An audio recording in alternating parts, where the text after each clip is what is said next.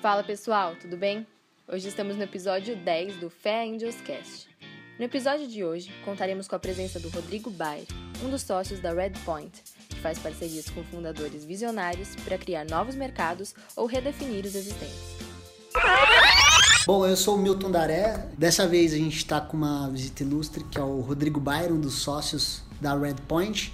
Quem está aqui do meu lado são os estagiários da Red Point e do Fair Angels, então são super bem convidados aí, super especiais também. Vocês podem contribuir nessa conversa também, tá? Rodrigo, eu queria pedir para você se apresentar, contar pra gente quem que é o Rodrigo, como que você veio parar no mercado de Venture Capital e contar um pouquinho da sua história. Legal. Na verdade, essa história começou ainda durante a GV. No terceiro semestre, hackeei a escola e fui fazer um estágio numa startup que era o serviço de entrega em casa da Droga High, em 99. A gente não sabia bem que aquilo ali ia se chamar e-commerce, mas rapidamente a gente botou o serviço no ar e descobriu que não funcionava de jeito nenhum. E aí a gente scale down o projeto, diminuiu para um nicho bastante específico que a Droga Raia queria utilizar a plataforma e deixou de fazer sentido para mim. Eu saí, fui fazer um monte de coisa. Nesse processo eu fui para consultoria depois de formado, passei uns dois anos e meio quicando fora do Brasil e descobri que não gostava daquilo. Achava que se meu conselho valia alguma coisa, eu devia investir, devia estar investido nas ideias que eu estava empurrando. E aí eu fui fazer entrevista para fazer MBA em Kellogg com um cara que trabalhava na Telefônica criando empresas para Telefônica. Ele criava, fazia startup e depois disso ele passava para Telefônica tocar e falava, putz, foi muito legal na experiência de Droga High, quero fazer isso de novo. E naquela entrevista eu falei, putz, quero o trabalho dele, né? Fui para o MBA com a ideia de fazer esse negócio e lá descobri que existe uma indústria chamada Venture Capital que fazia isso de maneira sequencial. E aí resolvi fazer Venture, fiz um processo de recrutamento muito longo, porque entrar em Venture é uma das coisas mais difíceis que tem. São poucas vagas, com baixíssimo turnover e por que, que o cara contrata um brasileiro ao invés de contratar um moleque que fez Caltech, depois trabalhou três anos no Twitter e conhece todos os developers que vão montar as startups da próxima geração. Acabei caindo num fundo de venture em healthcare services na Carolina do Norte, foi super legal, aprendi pra caramba. Uh, trabalhei o segundo ano uh, remoto no fundo e aí resolvi voltar para o Brasil em 2007 e simplesmente não existe indústria. Não tinha ninguém, Fui falar com o Eric da Mona X, ele olhou para mim e falou: Você é legal pra caramba, mas estamos os três aqui jogando xadrez, eu, o Carlos e o Fábio. Não faz sentido nenhum contratar um quarto cara para jogar xadrez. Aí eu falei: Putz, ferrou, vou ter que arranjar um emprego. Fui para McKinsey, passei quase quatro anos na McKinsey, on and off. Tirei um ano de licença para tocar uma empresa que eu investi com alguns amigos. Vendi a empresa, voltei para McKinsey. E aí a gente montou um fundo de venture capital em 2010 final de 2010 com dois amigos chamado Warehouse Investimentos.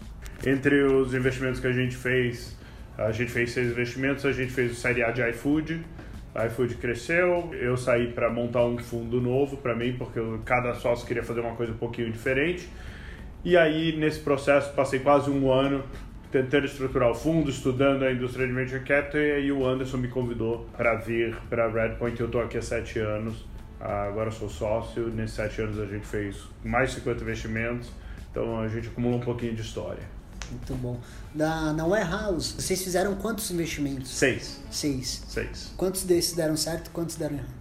Um deu muito certo, iFood. Tem um que a gente ainda não sabe, tá indo muito bem, mas você só sabe quando, quando o negócio se materializa e é vendido. Tem dois write-offs e duas empresas que basicamente devolveram o capital que foi investido. E o que, que você acha que é uma performance boa de um venture capital, de taxa de exits? Como que você chama? O que, é um bom venture capital? Em série A, você deveria ter um portfólio que vai ser mais ou menos 30% de write-offs, 30% vai devolver o capital, e aí 30% vão ser saídas de sucesso, né? E, e o segredo é esses 30% ter que te pagar 4 ou 5 vezes o fundo. Então você precisa de saídas muito grandes para o modelo ficar de pé. Em seed, putz, aí essa taxa de falha vai disparar. Você vai ver putz, mais de 50% do seu portfólio que vai ser write-off. Então, em seed você tem que testar muitas empresas para poder valer a pena. Né? Ah, o único estudo que eu vi correlacionando o risco né, de estágio e portfólio adequado bota a diversificação mínima em seed entre 50 e 100 ativos. Em série A você está mais perto de 25, né? Para você estar tá na fronteira eficiente de diversificação. Então, deveria ser um portfólio muito grande para você operar em seed de maneira estruturada. E como que você vê o relacionamento dos investidores anjos hoje com, com os venture capitals? Eles são importantes? Eles concorrem? Porque hoje você vê um mercado, pelo menos eu tenho percebido, que muitos fundos de VC têm se aproximado cada vez no pre-seed e acaba, de certa forma, conversando um pouco com os anjos, né? Então, como que você vê essa dinâmica hoje de investidor anjo, fundo de seed, pré-seed, de série A? Como eles se ajudam, como eles concorrem? Qual que é a sua análise? Assim, eu acho que o papel do anjo é fundamental, porque ele consegue investir numa empresa que eu não consigo. Ele consegue investir na empresa que ele investe no CPF. Então, ele tem que conhecer o founder, ah, porque ele investe muito cedo. Eu, como investidor institucional, não consigo fazer esse investimento. Porque ou eu conheço o CPF, aí eu faço, e por isso você tem visto cada vez mais os fundos de série A fazerem seed, porque quando você começa a ter second time founder, eu expando a minha rede de pessoas que eu conheço, eu já sei que o cara é bom, putz, eu posso botar aquele cheque. Mas os anjos têm esse papel fundamental de fazer o investimento desse cara que ainda não tem materialidade no que ele executou para eu avaliar isso de maneira institucional, mas que ele conhece a pessoa física ali e sabe que o cara é bom. Esse é o papel do anjo. Então ele é bastante complementar e a gente honestamente, a gente não vê muita concorrência. Quando tem bons anjos na mesa e a gente quer fazer o deal, a gente abre espaço, ou então eles ficam super felizes de trazer a gente. Eu nunca tive uma situação conflitiva por um deal com um anjo. A dificuldade é que tem anjos que sabem fazer seed investments e tem anjos que não sabem. Esses aí são problemáticos. Os caras usam termos que não são padrão, eles tornam a empresa basicamente inviável para uma rota de staged financing o que, que é um bom investidor anjo, o que, que é um investidor anjo que não está fazendo a boa prática para que a empresa possa ter sucesso, né? Qual que assim, é o... primeiro que o investidor anjo ele tem que entender que ele não é o CEO da empresa, que ele não é o empreendedor, que ele não é nem sócio, ele é investidor. Ele está reboque e tentando ajudar o empreendedor. Na hora que ele começa a tentar enfiar a mão demais dentro da empresa, ele está gerando um problema. O segundo aspecto importante do anjo é não sair do padrão. A indústria ela funciona muito por padrão. Né? Putz, o que é um cheque de série de quanto que ele tem que pegar, quais são os termos padrão. O que é um cheque de série A, quanto que o fundo de série A tem que pegar e quais são os termos padrão. Na hora que você desvia dos padrões, você torna aquele ativo menos atraente, porque o cara que está fazendo o seguinte, ele tem mais 700, 800, 900 empresas que estão dentro do padrão. Para que, que ele vai se dar o trabalho de trabalhar com algo completamente fora do padrão? Então, você torna o produto que você vai ter que vender nas próximas rodadas menos atraente. E os anjos às vezes não notam isso.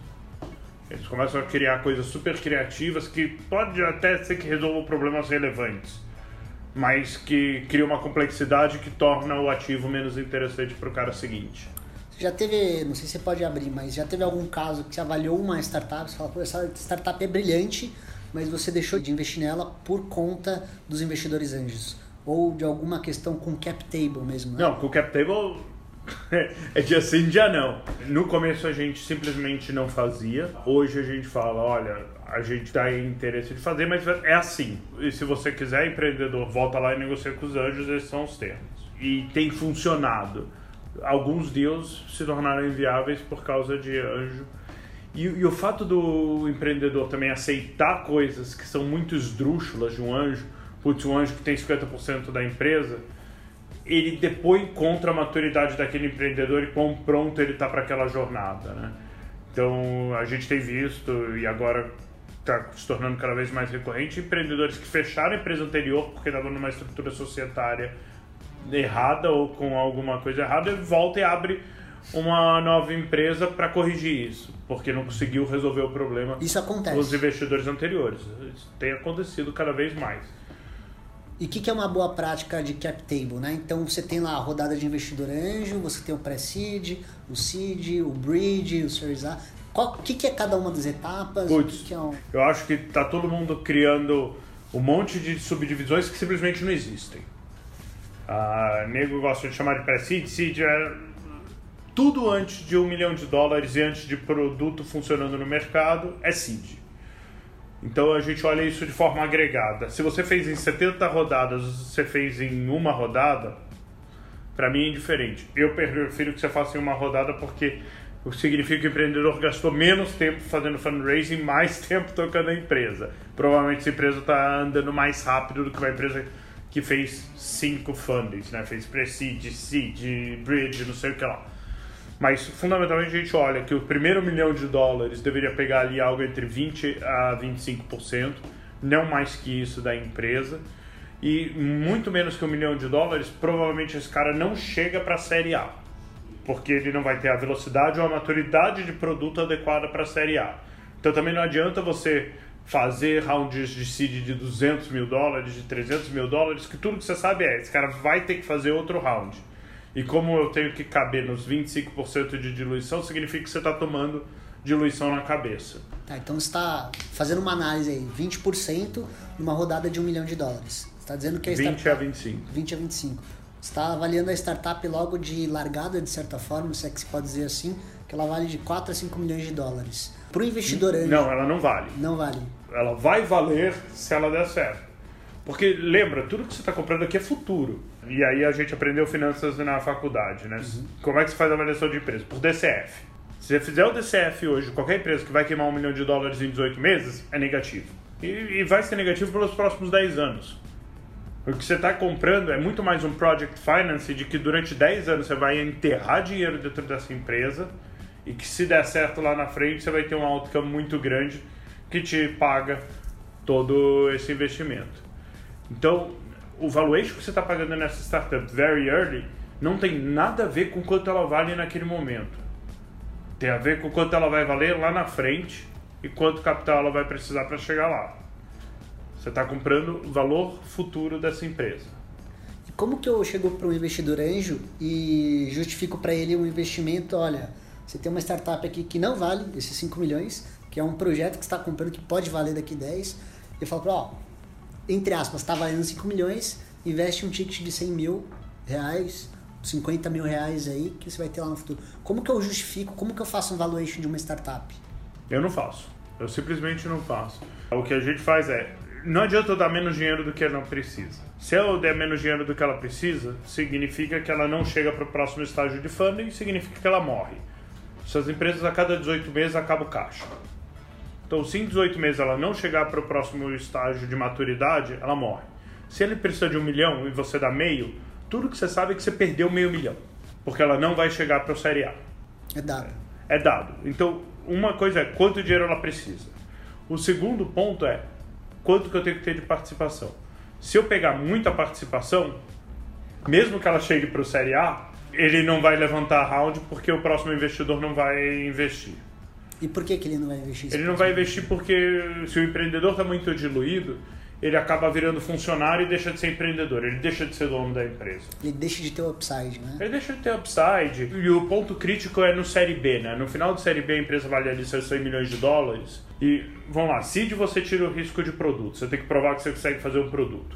Série A você tem que provar que você consegue criar um, um business model. Série B você tem que provar que seu business model escala.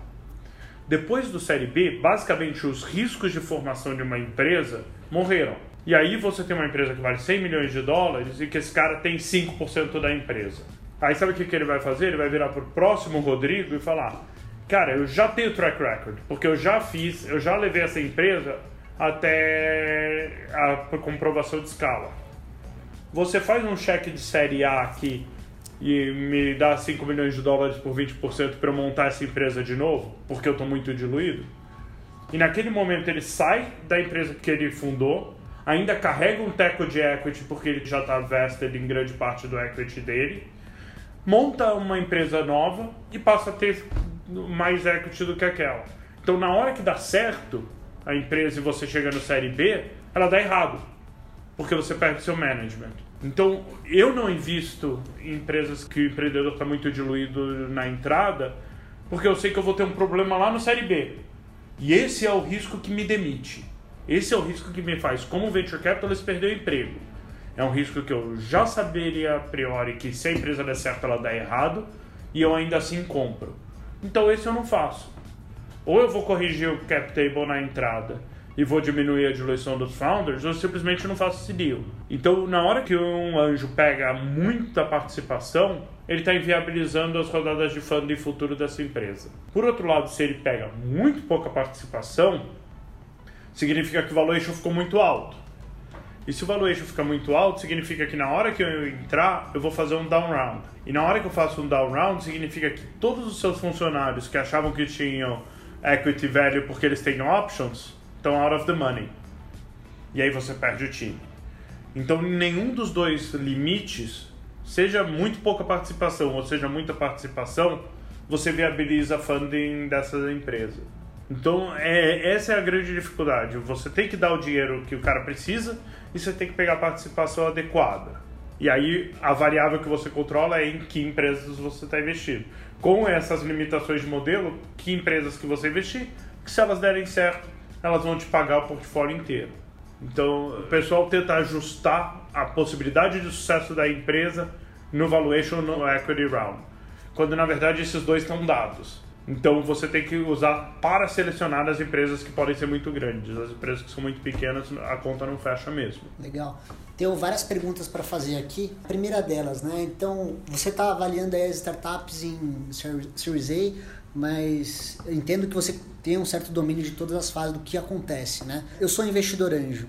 O que, que eu devo olhar, por mais que não tenha nenhum modelo de negócio comprovado, na hora de investir em um time? Quais são as variáveis? É time, tamanho de mercado? O que, que você deveria, como investidor anjo, olhar numa startup para tomar essa decisão? Assim, time é 99% da equação. Porque se você estiver investindo no time certo e ele estiver no mercado errado, ele vai mudar de mercado. Agora, se você estiver investindo no, no mercado certo, mas for o time errado, fudeu, esquece, é write off. Não funciona. Então, se você estiver apoiando o time certo, ele vai acabar achando o caminho, né? Então, quanto mais cedo, mais time é. E time para mim é, putz, quanto o cara conhece desse mercado, quanto ele ambiciona fazer um negócio diferente, com criativo e testar e e está disposto a iterar o modelo ele está, quão bem ele consegue montar o time. E aí tem uma coisa que eu cada vez mais me convenço, e não sei se os outros investidores concordam comigo, é gente analítica. Não é um business de inspiração. Cada vez mais montar uma startup é um play de engenharia. É analítico, é teste, resultado e rever as premissas. E o pessoal ainda continua fazendo muito na arte na arte a chance de você acertar é muito pequena. É mais fácil você ir testando e iterando muito rápido. Tá, então 99% é o time fundador. E como que se avalia se o fundador é, é bom?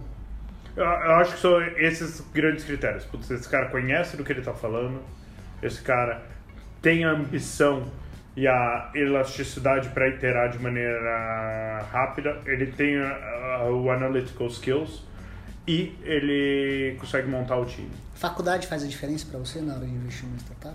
Sim e não.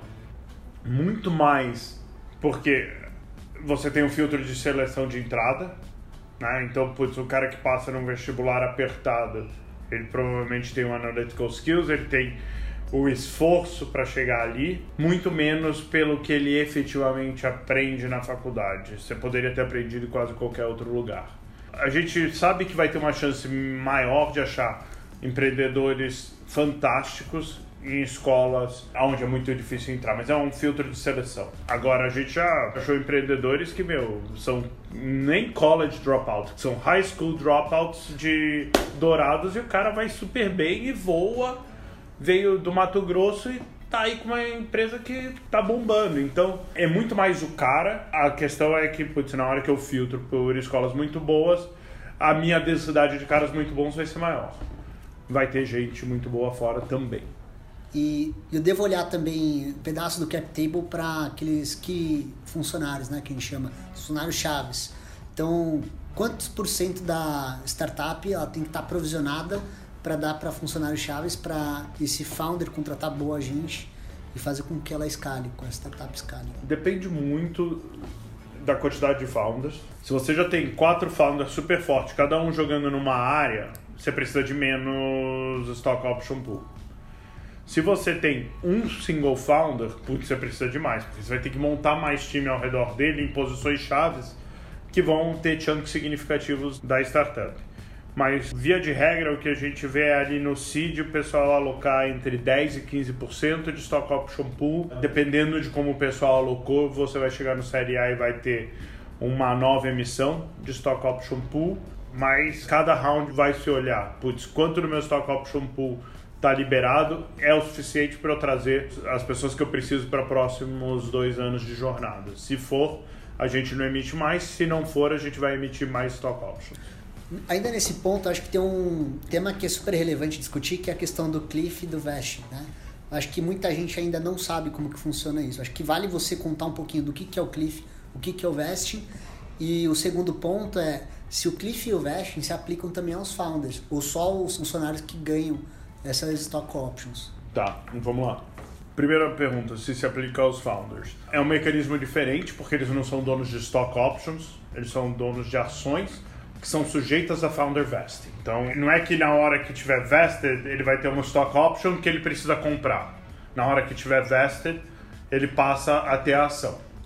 Mas, de novo, a empresa não vale os 4 milhões de dólares que eu estou pagando nela hoje. O que eu estou pagando nela é o valor que vai ser construído durante os próximos 10 anos. Então é melhor o founder estar aqui para tocar esse negócio. Então o que a gente faz é tem founder vesting em todas as ações de série A, não tem conversa. E, e basicamente o cliff é se o cara sair durante os primeiros 12 meses, ele tem zero das ações dele. E a partir daí é um 36 avos por mês durante os próximos 36 meses. Então, depois de quatro anos, ele recuperou todas as ações que ele tinha, que é mentira, porque vai chegar o próximo round daqui a dois anos e alguém vai renovar esse founder vesting, porque de novo o cara vai estar tá comprando o valor futuro dessa empresa e não o valor existente. E aí normalmente o founder ele zera tudo de novo, ele fica zero vested em... ou ele Vamos lá, você normalmente vai ter o primeiro vesting em seed, e vai ser zerado no Série A. No Série B, às vezes você não zera tudo, né? Você fala, putz, olha, 70% das minhas ações agora estão sujeitas a vesting, 30% não tem. No Série C, é uma porcentagem menor que está sujeita a vesting. Quanto menos a empresa depender do founder, menos das ações dele vai entrar em vesting. Então, quanto mais madura for essa empresa, mais estruturada, menos das ações do cara estão sujeitas a vesting. E a mesma coisa se aplica aos funcionários, né? Como é que você vai atrair um bom cara? Você vai falar, meu, tá aqui, ó, 300 mil dólares de ação, 300 mil reais de ação. Só que esse cara só tem direito àqueles 300 mil reais se ele passar os quatro anos. Porque você está dando dinheiro hoje por um compromisso de longo prazo dele. Se ele sair mês que vem, ele tem que levar zero. Então tem, de novo, um cliff, que é esse período de 12 meses, onde se você sair é zero, e depois é um 36 avos do restante que é feito. Tá, tenho mais duas perguntas relacionadas a isso. A primeira pergunta é, eu como founder de uma startup, eu passo pelo seed, eu passo pelo Series A... Mas só para voltar no cliff, né? Durante os primeiros 12 meses é zero, chega no final dos 12 meses, o cara ganha 25% e depois um 36 avos, tá? tá. Só para para ser preciso. Bom, e falando sobre o founder, então imagina lá, tô no, fiz o seed, fiz o Series A, Series B, C, em diante. Eu como founder, eu posso vender as ações nessas rodadas é bem visto, é mal visto? Como que você avalia isso? Qual que é a melhor prática para o founder? Porque eu acredito que ele tem um pay cut super grande quando ele está empreendendo. Ele pega toda a receita que vem da startup, a ideia é que ele pega o máximo possível para reinvestir para escalar a startup. Né? Sim, e justamente nessa ideia não faz sentido nenhum ele fazer cash out. Não faz sentido. Se você já não está tirando esse salário para sobrar dinheiro dentro da empresa, você vai vender suas ações. E se você que é o cara que mais conhece e tá tocando essa empresa, tá tirando o dinheiro da mesa, por que, que eu que tô de fora vou botar? Assim, tá torta essa relação. Você tem 80, 90% do equity dessa empresa no começo for a reason. Porque você vai estar tá aqui no longo prazo. Se você está tirando dinheiro da mesa, eu começo a ficar preocupado. E isso vai se refletir em seed, série A, provavelmente em série B. Quando você chega em série C, aí a gente começa a ver uma questão diferente Porque o founder começa a ter tanto dinheiro dentro da empresa e não tem liquidez nenhuma, não tem nada do lado de fora, que ele começa a se tornar avesso a risco. O cara já tem 40, 50, 60 milhões de dólares em equity dentro da empresa e não tem nada na conta bancária dele. Aí o que ele faz? Putz, é melhor eu pegar e proteger esses 40, porque isso aqui é aposentadoria. Para 99% das pessoas, 40 milhões de dólares, o cara se aposenta. E aí eu começo a ter um founder que não está mais swing for defenses, né? não está indo para o home run. Ele começa a entrar em modo de preservação de capital. Então, o que, que os fundos fazem? Quando chega na situação, normalmente os fundos vão oferecer aí para você fazer um cash out pequeno, putz, tirar 10% da sua posição, alguma coisa assim, tirar 2, 3, 4, 5 milhões de dólares da mesa, bota na sua conta corrente, dá o conforto, compra apartamento para a família, garante que ninguém vai passar fome, de forma que você consiga ir para o home run, que você consiga continuar comprando o perfil de risco mais agressivo. Mas isso é no Série C. A founder que vem no Série A pedindo cash out, a mensagem é péssima. Então ele tem que pensar esse time. E a melhor forma de um founder conseguir cash out é não falar eu quero cash out. É ele criar tanta demanda de investidores bons querendo colocar dinheiro dentro da empresa que falte espaço. E aí ele fala, putz, quer saber? Eu vou vender aqui 5% das minhas ações para poder trazer esse cara porque ele vai ajudar. Aí ele vende para a empresa e vende para os outros investidores que ele está fazendo sacrifício para ajudar a empresa, mas para isso ele tem que criar uma demanda muito grande. Caso contrário, a mensagem é muito ruim. Se ele vai tirar dinheiro que deveria ir para a empresa, que a empresa precisa para fazer cash out dele, tá errado. Então é uma habilidade importante do founder é saber vender bem a empresa. Né? Se ele não sabe vender bem a empresa, provavelmente ele nem chega nesse. É, ele vai ter dificuldade de levantar dinheiro, ele vai ter dificuldade de montar time, ele vai ter dificuldade de arranjar clientes. Tem que saber vender, não tem jeito. Uma dúvida que surge muito, muitas pessoas me perguntam, né? Pô, Juninho, eu queria trabalhar em startup. Só que o que acontece? Eu tô aqui numa Nestlé, eu tô numa Unilever, eu ganho meus 15 mil reais, 20 mil reais por mês. A startup está querendo me pagar 10 mil reais com stock option. Como eu sei se vale a pena para mim? Qual que é a conta que esse possível colaborador tem que fazer para dizer se faz sentido ir para uma startup ou não? E, e como que a startup também tem que precificar esse funcionário, né? Como que ele fala, putz, vou dar tantos mil reais em stock option para ele para justificar a contratação dele. Como que é essa conta? Existe um racional?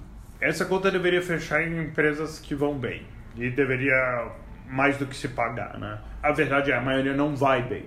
Então, assim, a pessoa tem que fazer essa decisão muito menos pelo financeiro. O financeiro vai ser consequência de ir para uma startup que dê certo e aí deveria se pagar uh, facilmente essa conta, tá? Porque você pega stock options, putz, qualquer coisa que você tenha de uma empresa que vale 10 bi ou 15 bi, a, a conta fecha. Né? A, vai ser difícil no mundo corporativo você ganhar isso num período de 4, 5 anos.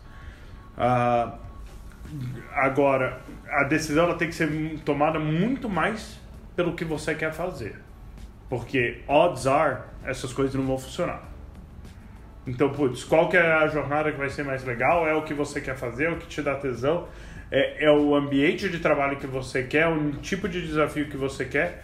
Porque se der errado, você vai ter que ir para outra e para outra até achar uma startup que vai dar certo. E a verdade é, você vai ficando bom nisso, né? Você passa uma jornada de dois anos numa startup, cria uma história legal, putz, as melhores startups da, do ciclo seguinte vão querer te recrutar e a sua chance de ir para uma startup de sucesso uh, cresce.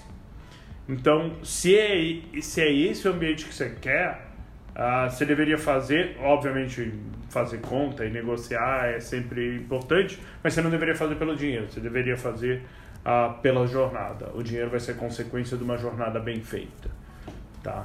Uh, e dá para ganhar muito dinheiro. Tem, tem muito cara early employee de unicórnio hoje que está muito feliz.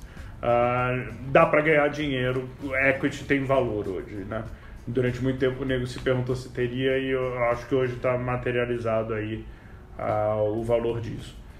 Uh, e, o, e, o pessoal fica muito preso, putz, ganhei 100 mil dólares, na, no valuation de hoje. E a real é, essas empresas, se elas estão dando certo, elas vão triplicar ou quadruplicar de valor a cada 18 meses.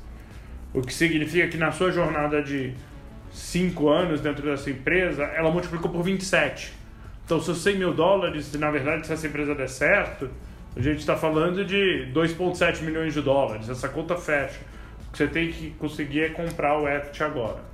Uma outra coisa que acontece muito né, nesse ambiente de startup e negociação de investidor com os founders. Né? Tem muito investidor que se intitula como advisor. Então ele fala assim, olha, eu não tenho grana, mas eu tenho conhecimento, eu queria ser seu advisor em troca de equity. Qual é a sua visão sobre esse tipo de relacionamento? Você já viu isso dar certo? Já vi dar certo, mas aí tem que ser demanda do empreendedor. Ele tem que falar, esse é um skill set que eu preciso tanto, ou contatos que eu preciso tanto, ou conhecimento que eu preciso tanto, que eu estou disposto a dar uma participação pequena para esse cara. Eu acho que o cara que faz profissionalmente isso não funciona, meu. Você pega até ex-empreendedores ou empreendedores de muito sucesso que viraram anjos, todo mundo bota dinheiro. Pode ser que o cara bote dinheiro e ganhe mais um advisory equity, mas é, primeiro advisory equity é sujeito a vesting porque se esse cara não estiver agregando valor, você tem que arrancar dele, né? Você tem que demitir ele e recuperar o seu equity. Mas eu gosto do alinhamento de interesse de todo mundo botar dinheiro dentro da empresa. Esse é um atributo importante para um investidor anjo olhar quando for decidir investir numa startup, porque a gente recebe muitos pitches com, olha, eu tenho um advisor que é CEO de startup tal, ou que é diretor de startup tal. Isso você acha que é um puta diferencial ou é mais uma, como se diz, não é um I need to have? Tipo, é nice to have ou é tipo. Olha os incentivos, né? Se eu trago um advisor que não botou dinheiro e dou meio por cento de equity para ele, guess what? Todo mundo vai pegar. It's a free option. Se der certo, do cacete. Se der errado, não. Por isso que botar dinheiro é um statement importante de que, putz, você realmente acredita naquilo. Ter advisors é ótimo, putz, tem gente muito legal mas se os caras acham tão legal, eles deveriam botar pelo menos algum dinheiro. Eu fico muito preocupado com free option. Free option, meu, eu tomo todas as free options que você me der no mundo. Quer que eu seja advisor de duas mil startups? Serei. Me dá aí meio por cento de cada uma delas. Ainda mais se não tiver founder vest. Se não tiver vest, e putz, aí o free option você tem que trabalhar é realmente free. não, legal. E olhando assim para para o cenário do, do, investidor, né? Então, muita gente fala assim, ah, vou investir, mas quando que eu vou ter esse dinheiro de volta? Qual que é o momento ideal de um investidor anjo fazer o cash out? Existe essa possibilidade de fazer o cash out no Series A, no Series B, C, ou é apenas no IPO? O que, que você acha que é o, o correto? Porque eu, pessoalmente, já ouvi que um investidor dizia assim, olha, eu invisto 50 mil reais agora no seed, quando tiver um Series B eu, ou um Series A, eu pego esses 50 mil e deixo o que rendeu ali para um IPO. Ele usa isso como uma best practice. Qual que é a sua visão? Se o cara fizer isso no Série A, eu estou muito desconfortável. Se ele fizer isso no Série B, eu acho que ele está fazendo bobagem. Mas aí é decisão dele. Tudo que a gente aprendeu é que, putz, você tem que double down nas empresas que estão indo bem. E você deveria manter todo o seu equity swing for the fences. Senão, com a taxa de falha que você vai ter em seed, se você não tiver outcomes muito grandes, e muito grandes eu estou falando, retornar 100 vezes o capital que você investiu, esse negócio não vai funcionar. Na média, ele não funciona. Então a gente vê o cara entrar em, em seed e putz, pegar 5, 10 vezes o dinheiro dele e achar que tá ótimo. Meu, ele não consegue ter 10% de taxa de sucesso. Então se ele está pegando 10 vezes, e mesmo que ele tenha 10% de taxa de sucesso, significa que ele está retornando uma vez o capital dele, que no perfil de risco é um retorno muito ruim. Ele teria que ir para cima de 4 ou 5 vezes. Ou seja, ele precisaria de 50% de taxa de sucesso, retornando 10 vezes cada um, para conseguir os 4 ou 5 vezes, que é o Risk Adjusted Return, que não vai funcionar. Então é melhor ele ir para 100 vezes e ter 5% de taxa de sucesso. É mais provável. Então eu vejo anjos querendo fazer esse early access, mas para mim ele não faz sentido nenhum econômico.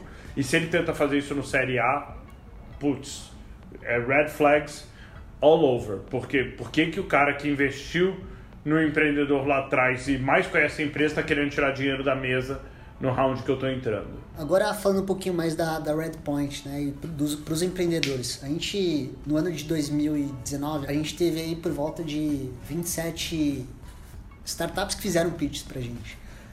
Como que essas startups têm que fazer, o que, que elas precisam fazer para chegar a ter a oportunidade de ter um papo frente a frente com o Rodrigo Bayer, com o Fábio Pripas, com o time da Red Point, para poder levantar um investimento com vocês? O que, que eles precisam? Depende do estágio. Assim, a grande dificuldade de, de um empreendedor falar com a gente é volume. A gente olha 2.300 empresas por ano. Com quantas pessoas? São sim. Então, assim, é um funil super apertado tudo que a gente não vê potencial, a gente mata muito rápido. Coisas que a gente fica no meio do caminho, a gente também acaba matando para priorizar as coisas que a gente sabe que tem maior probabilidade de converter. Então, uma das coisas que e não é simpático dizer isso, mas uma das coisas que nos ajuda muito é recomendação. Na hora que vem um empreendedor do portfólio que conhece a gente, sabe do que, que a gente gosta, sabe como a gente trabalha, e fala, putz, esse empreendedor você vai gostar, para mim é uma mega validação. Faz esse cara ir mais para frente na fila de prioridade, porque eu tenho mais informações que me validam que ele pode ser uma oportunidade interessante. A minha chance de sucesso ali é maior. E como o meu grande problema é foco, é conseguir focar e gastar tempo nas oportunidades que vão converter, que a gente vai se interessar, ajuda muito. Então, acho que a primeira coisa é conseguir gente que nos conheça muito bem para recomendar e ver se tem fit com a gente. Né? Tem muita business muito legal que simplesmente não é coisa que a gente gosta, não é estilo de deal que a gente vai fazer. E as pessoas que nos conhecem ajudam a fazer esse filtro. Vai falar, putz, não adianta você falar com a Red Point porque não é para eles. Ou vai falar porque é exatamente o tipo de deal deles. Isso ajuda tanto o empreendedor a priorizar o tempo dele, quanto a gente a priorizar o nosso. Mas fora isso, eu acho que depende do estágio, né? No Seed, a gente vai querer ver empreendedores fantásticos que conheçam muito bem do problema e que tenham uma visão muito grande de o que, que eles querem fazer, né? Quando você vem para a série A, uh, que é o nosso core, aí a gente quer ver o que, que você executou. Putz, me mostra o produto Deixa eu ver, puta, tem engajamento, não tem engajamento, cliente usa, não usa, quero feedback. Aí eu começo a querer ver métricas e como você está gerindo esse negócio de maneira adequada e aonde você quer chegar. Acho que são essas grandes dificuldades. A gente vê muita gente que vem para a Série A com pitch completamente inspiracional, mas sem mostrar materialidade, sem mostrar o número, sem mostrar o, a evolução que ele fez, o produto. E aí a gente fala, meu, não é, não andou o suficiente. Então eu acho que é isso. Criar essa rede de gente que consiga te referenciar pra gente ajuda muito. A gente tenta falar com todo mundo que a gente acha que possa ser minimamente no target, mas no final do dia, horas no dia, e fazer um novo deal normalmente não é a nossa prioridade. a prioridade maior é ajudar a empresa do portfólio, depois é fechar os deals que já estão na boca do funil e depois é começar o pipeline lá no começo, porque a gente sabe que a taxa de conversão é baixa. Então, sempre que tem outras coisas acontecendo, essa parte vai acabar prejudicada. E quantos por cento do seu dia é trabalhando nos dias que você já tem fechado, com as startups que você já tem no portfólio, e quantos por cento é dedicado a novo pipeline, né? Putz, eu diria que hoje é uns 30, 40% trabalhar com portfólio. Depois você vai ter uns 30% que é trabalhar nos deals que estão mais avançados no pipe. Gente que a gente já viu, já qualificou que tem interesse. Putz, como é que a gente vai decidir acontecer? E aí os outros 30% é muito de topo de funil e putz, relacionamento com o ecossistema, que aí é, é bem o começo da jornada com a gente. E, e, existe aquela startup que vem e faz o pitch para você, você sente que aquele empreendedor é bom, só que está faltando um pouquinho mais de métricas e, e ele voltar para você, vocês conversarem em fechar deal. Existe isso ou não? É one time só? Não, muito pelo contrário. Tudo que não é one time. Eu não consigo investir em foto. Eu invisto em filme. Eu quero ver a empresa várias vezes. O pessoal adora perguntar, putz, quanto tempo leva o investimento, né? A melhor resposta é, putz, leva três dias. Foi três dias do pitch a gente botar o dinheiro na conta de Olist. A mentira aí é que a gente conhecia o Thiago há cinco anos. A gente viu ele vir evoluindo com o modelo de negócio com a empresa durante cinco anos, até que um dia ele chegou com um negócio que era bem diferente e falou: Meu, é isso aqui e tal. Essa empresa a gente falou: Gostamos, tá aqui o documento, assina aí. A gente pagou em três dias. Então, o processo ele pode ser muito rápido mas ele depende de um conforto nosso com o empreendedor e com o que ele está construindo muito grande. Então, um, fazer um pitch só é o começo do relacionamento. É a gente ver se a gente vai ter algum interesse em, em trabalhar, em te ajudar, em desenvolver alguma coisa, para a gente mantendo uma frequência até a hora de investir. Se você chegar, putz, quero fechar a semana que vem, a gente vai falar, legal, te vejo na próxima rodada. Vamos começar agora o relacionamento daqui há alguns meses talvez a gente esteja pronto. Legal. A gente está encerrando aqui, eu vou fazer mais umas três, quatro perguntas, tá? Para quem quer investir em venture capital, né? Tem investidor que não tem a paciência de fazer um investimento anjo, de conversar com o empreendedor, fazer a troca de documentos, que é um processo de certa forma mais moroso, né? É, esse investidor tem a intenção de investir no venture capital. Como eu faço para investir no fundo de venture capital? que, que eu preciso ter? Existe abertura para o varejo para esse tipo de investimento? Qual que é a sua visão e como que funciona aqui no caso da Redpoint?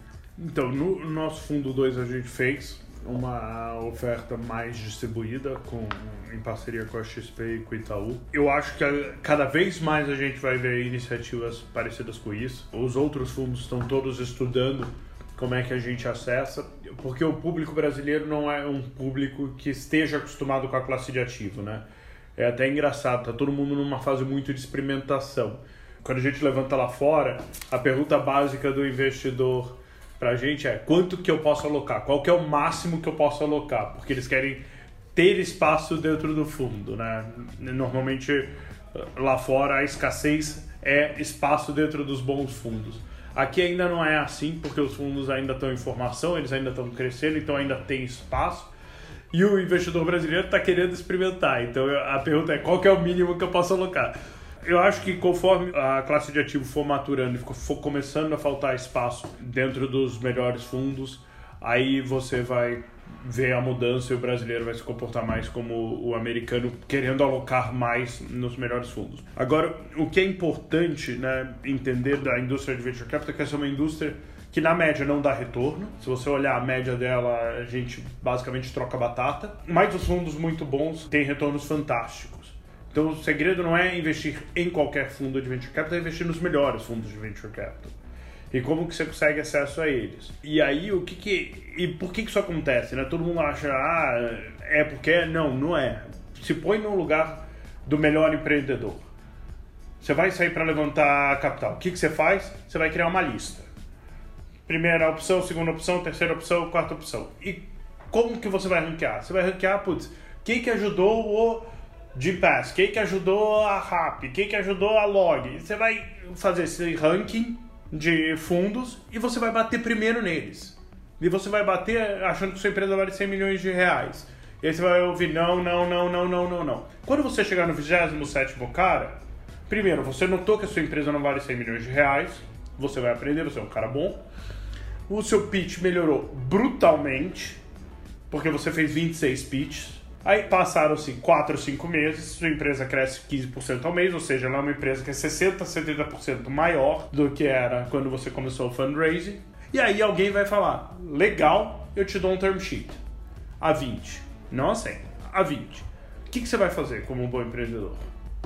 Vou bater em outro fundo, falar. Você vai passar a mão no telefone, ligar para o primeiro fundo e falar: Sabe que você me disse não a 100? Eu vou aceitar a 20. A 20 você tem interesse em fazer porque eu prefiro trabalhar com você porque você já ajudou não sei quem, não sei quem, não sei quem. E aí os melhores fundos não é que eles têm o first pick, eles têm o first e o last pick. E provavelmente eles ainda conseguem um deal melhor. Porque se tiver dois fundos equivalentes, se tiver dois fundos bidando na mesma coisa, esse cara, por ser melhor, ele vai conseguir um deal melhor. Ou seja, ele consegue o deal melhor, que dá mais performance, que cria mais track record, que atrai a próxima geração de melhores empreendedores. isso é um ciclo que se retroalimenta. E é muito difícil você quebrar isso. É impossível, não, não é. Mas a única forma de você quebrar esse ciclo, entrar nesse mercado, é com propostas super nichadas. Ah, eu vou ser o melhor fundo de AI para healthcare. Porque aí, para os empreendedores de AI healthcare, você se torna um dos das melhores opções. Vai ter os caras tradicionais e você, porque você é especializado naquilo. É a única forma de você quebrar esse círculo virtuoso e se meter no meio de uma indústria estabelecida. Agora a gente está começando a estabelecer os fundos líderes no Brasil. A indústria, puta, tem 10 anos no Brasil. Quando eu comecei em 2010, a gente era o segundo fundo na warehouse. Agora a gente começa a ter escala, os empreendedores começam a ver os resultados, começam a falar com os founders das empresas de portfólio, pedir referência, puta, como é que esse cara trabalha, como é que aquele cara trabalha, como é que ele trabalha quando dá certo, como é que ele trabalha quando ele dá errado, que é tão importante quanto.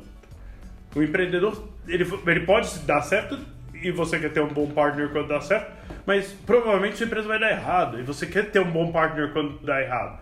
É parte fundamental de um bom empreendedor ir lá e fazer due diligence nos fundos e saber quem ele quer como sócio. Então, por essa dinâmica, os fundos que vão melhores, eles tendem a se manter no topo por mais tempo. O top decile do Vale é o mesmo há 25 anos, com a exceção de Andreessen Horowitz, que teve que montar uma proposta super específica para entrar. Maravilha. E agora, outro ponto que me surgiu nessa conversa, nesses brainstorms, tá boa a conversa aqui, se deixar ficar até amanhã. Você tem muitos early plays, né, que você comentou, né?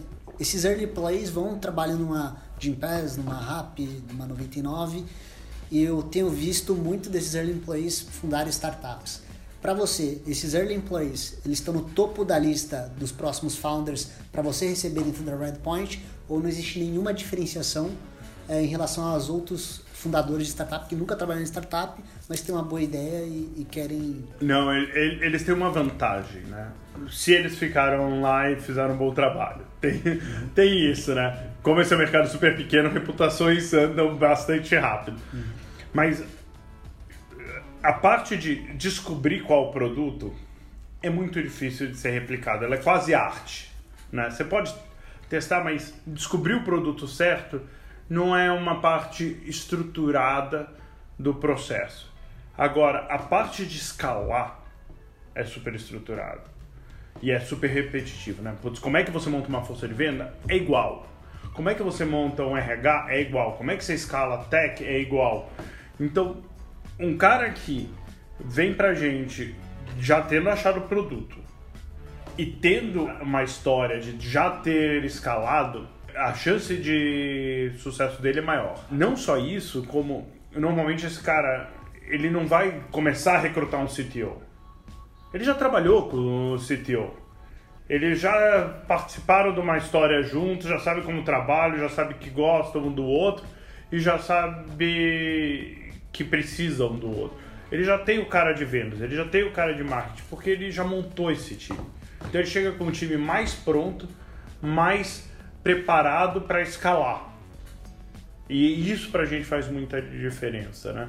Putz, você pega um empreendedor que não tem experiência e aí ele fala: Meu, tem que recrutar um CTO. Cara, como é que um cara que nunca recrutou um CTO ou nunca trabalhou com um CTO recruta um CTO? Nunca recruta.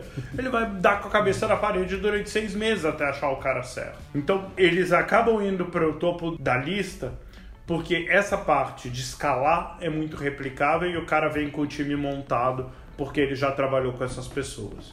Então, eu acho que é por isso. Bom, para encerrar, eu queria deixar três perguntas aqui. A gente sempre faz isso com todo mundo que passa pelo podcast, que é perguntar recomendação de um livro, um empreendedor que você admira e uma startup. Eu sei que é uma situação delicada para você. É, não vou falar do empreendedor. É, assim, eu, eu, admiro vários e, e, por motivos diferentes, né? Particularmente, nosso critério de seleção do fundo é a gente investe em gente que a gente gosta, admira e respeita.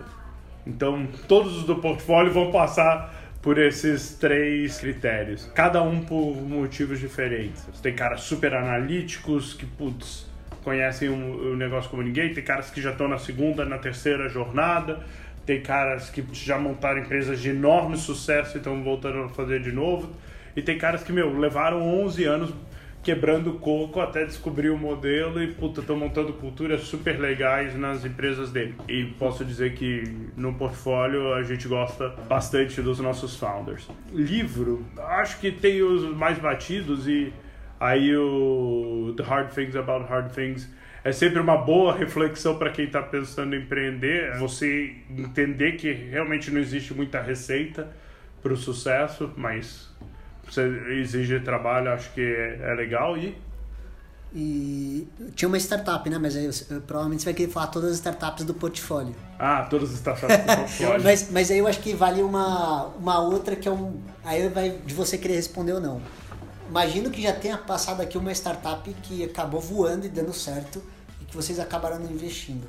Existe alguma que você gostaria de mencionar? Putz, não investi nessa e essa é uma que eu, que eu admiro que deu super certo. Ou está dando muito certo. Tem um monte, isso não significa que a gente teria feito decisões diferentes. Né? Eu acho que se o processo decisório, as razões pelas quais você não investiu foram certas, a decisão, independente do outcome, deveria ser tomada de novo. Tem um monte de empresas que eu adoro que a gente acabou não investindo, né? Putz, tem Cargo X, tem Tandar, tem Log.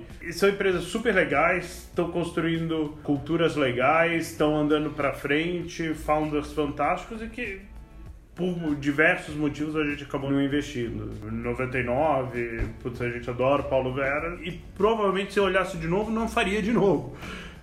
Porque os critérios de decisão eram claros na época e podem até ter mudado depois. Mais do que querer fazer todos os bons deals que passam na nossa frente, a gente só quer fazer bons deals. É isso que determina o nosso retorno. Se a gente tiver alguma coisa que a gente não consegue se convencer, a gente prefere deixar de fora do que botar para dentro. Bacana. Eu acho que eu vou aproveitar o gancho.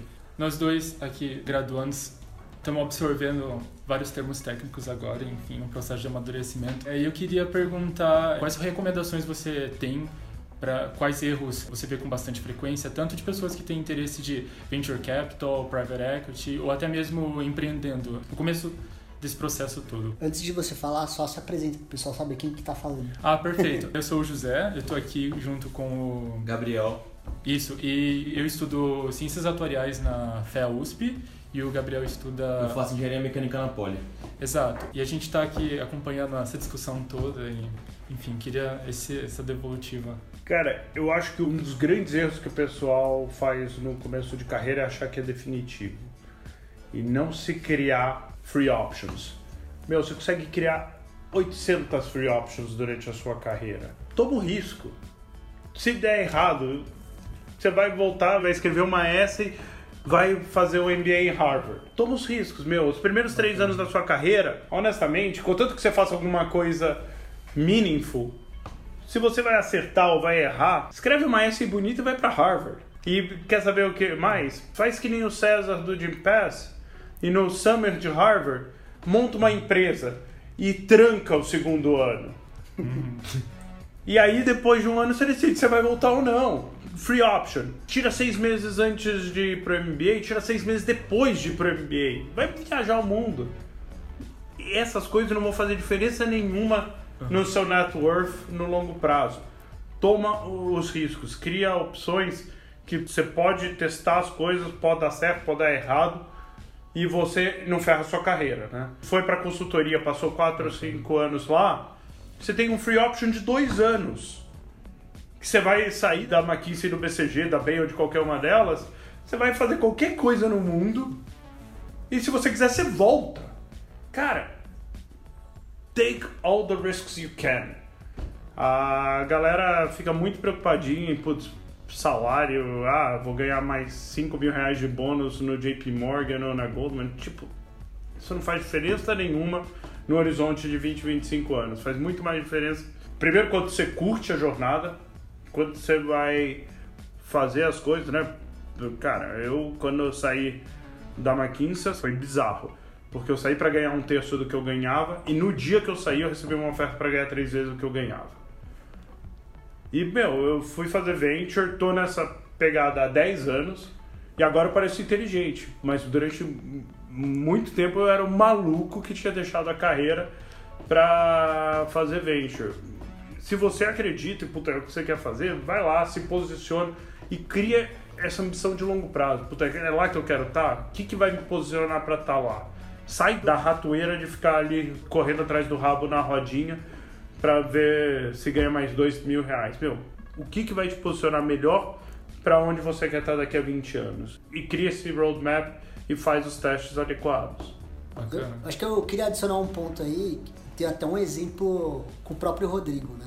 Além de fazer isso que ele falou, de você conhecer muita gente boa, mas muita gente boa mesmo. Tentar se relacionar com as melhores pessoas que você conhece. Eu falo isso porque em 2014 para 2015, eu estava trabalhando lá num fundo de investimento, lá para uma startup que o fundo investiu, e o César do Gimpass me chamou para conversar. Falou, pô, tô com uma oportunidade para trabalhar aqui no Gimpass. E na oportunidade ele falou, ah, você vai ganhar menos da metade que você está ganhando, você não vai ter décimo terceiro, você vai ter umas stock options aí, pode ter um case legal. Era o primeiro contato meu com Venture Capital, de certa forma. Né? Só que a única pessoa que eu conhecia naquela época era o Rodrigo, em Venture Capital. A importância de você se relacionar com boas pessoas. Eu tive a sorte de conhecer o Rodrigo. Eu liguei pro Rodrigo e falei, ô Rodrigo, tô com uma oportunidade aqui para ganhar muito menos, mas será que vale a pena? Então isso que ele tá te contando agora, de certa forma ele comunicou isso para mim naquele momento.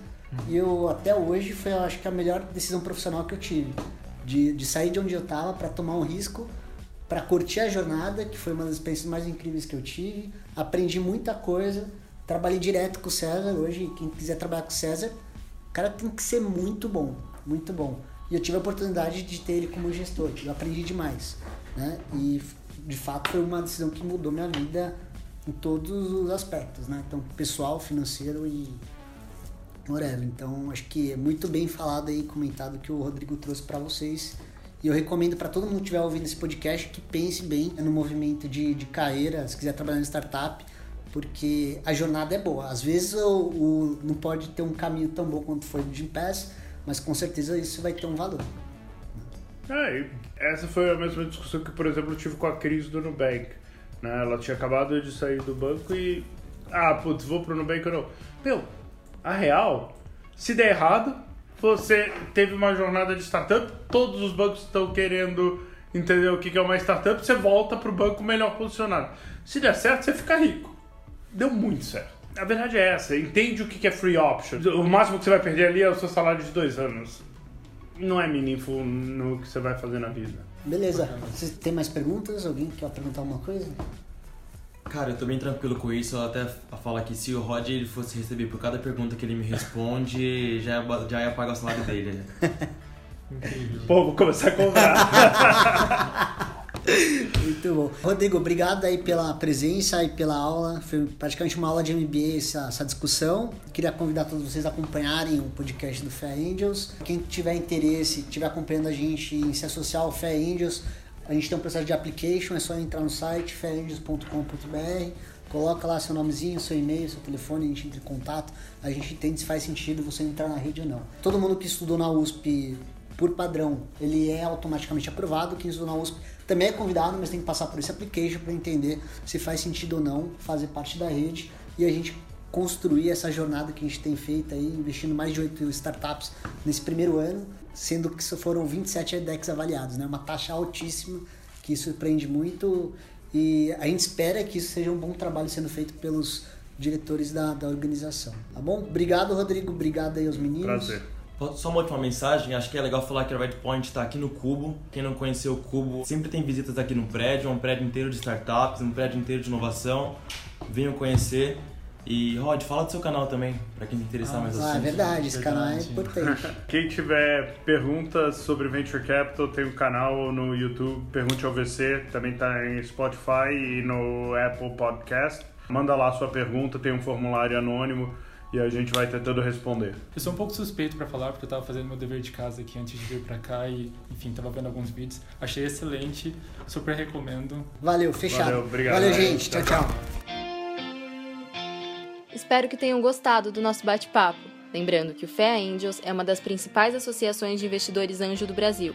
E se você quer fazer parte da nossa comunidade e ter acesso às nossas oportunidades de investimento, basta entrar no site www.feaangels.com.br ou enviar um e-mail para info.feaangels.com.br.